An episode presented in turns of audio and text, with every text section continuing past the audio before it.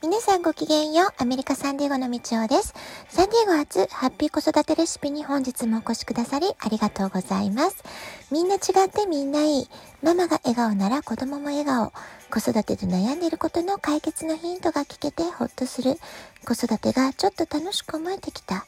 聞いてくださっているあなたが少しでもそんな気持ちになってくれたら嬉しいなと思いながら毎日配信をしております。さて、今日はですね、えー、差し入れしていただいたギフトのお礼からね、お伝えしていきたいと思います。えー、まず、つのぶさんから元気の玉を、それからピアノの P チャンネルさんから美味しい棒のギフトをね、いただきました。こんな風に皆さんからのコメント、えー、ギフトの差し入れ、反応いただけるっていうのは本当にね、とっても大きな励みになります。えー、つのぶさん、ピアノの P チャンネルさん、本当にありがとうございます。さて、お正月といえばお年玉ですよね、えー、日本のお正月には欠かせない習慣じゃないでしょうか。で先日おせち料理の由来を話したんですけれども、え、意外とね知りませんでしたっていうリスナーさんからの声もいただきました。それでね今日はお年玉の由来をね話してみようかなと思います。で、お年玉は新年をお祝いする儀式の一つです。でも最初から子供たちにお金をプレゼントするってことではなかったみたいなんですね。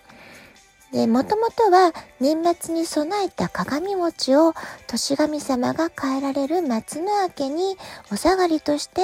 家の主から家族や奉公人に分け与える。まあそういったことからね、えー、始まっているっていうのが、えー、もともとなんだそうです。えー、年神様っていうのは年末年始に五穀豊穣を祈り、祀った神様ですから、その神様のご利益を、えー、ご利益をみんなで分かち合うっていうところから、お年玉っていう習慣が生まれたようなんですね。だから、まあ、元日の朝に渡すってものでもないってとこも今ちょっとね、違ってきてるんじゃないかなと思います。それから昔はお金じゃなくて鏡餅をみんなで分けるってていう形だったんですね。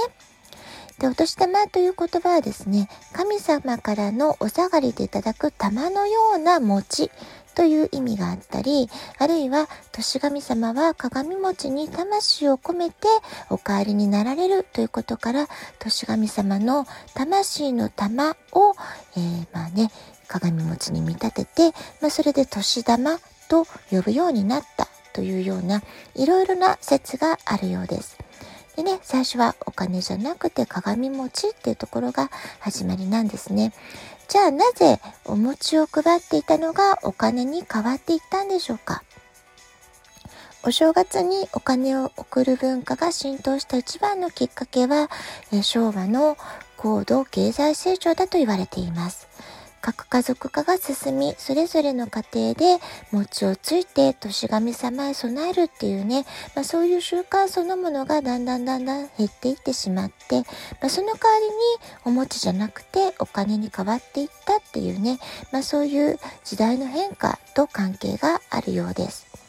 もともと神様が家の主へ、そして家の主から家族や奉公人へと配分していたお年玉ですから、基本的には上司やえー、年上の家族などには送らないっていうのがマナーになっています。で、我が家もね、毎年元旦に、えー、息子にお年玉を渡してきたんですけれども、えー、今日、今年ね、渡す時に、そういえばお年玉って何歳までもらえるものなのかしらね、なんていうね、話をしたんです。そうすると、息子の方から、えー、今年が最後でしょ？なんていうね、言葉が返ってきました。でアメリカは18歳になると大人っていうね認識がすごく強いので、えー、自然とねそんな発言につながったのかなっていうふうに思いましたちなみに、えー、日本では子どもの年齢とお年玉の金額っていうのは小学校低学年で1000円か3000円高学年になると、まあ大体3000円くらい。えー、中学生が3000円か5000円。高校生は5000円か1万円っていうのがね、えー、大体の相場になっているようです。海外生活が長くなってしまうと、こういう日本のマナーにはすっかり疎くなってしまうので、えー、気をつけなくちゃいけないな、なんてことも感じました。はい、今日はお年玉の由来についてお話ししました。ラジオトークアプリインストールしておくとスマホからいつでも簡単に聞くことができます。質問を送る、ギフトを送る、どちらからでもメッセージを送ることができます。皆様からのお便りをお待ちしております。では、今日はこの辺でごきげんよう、みちょうでした。さようなら。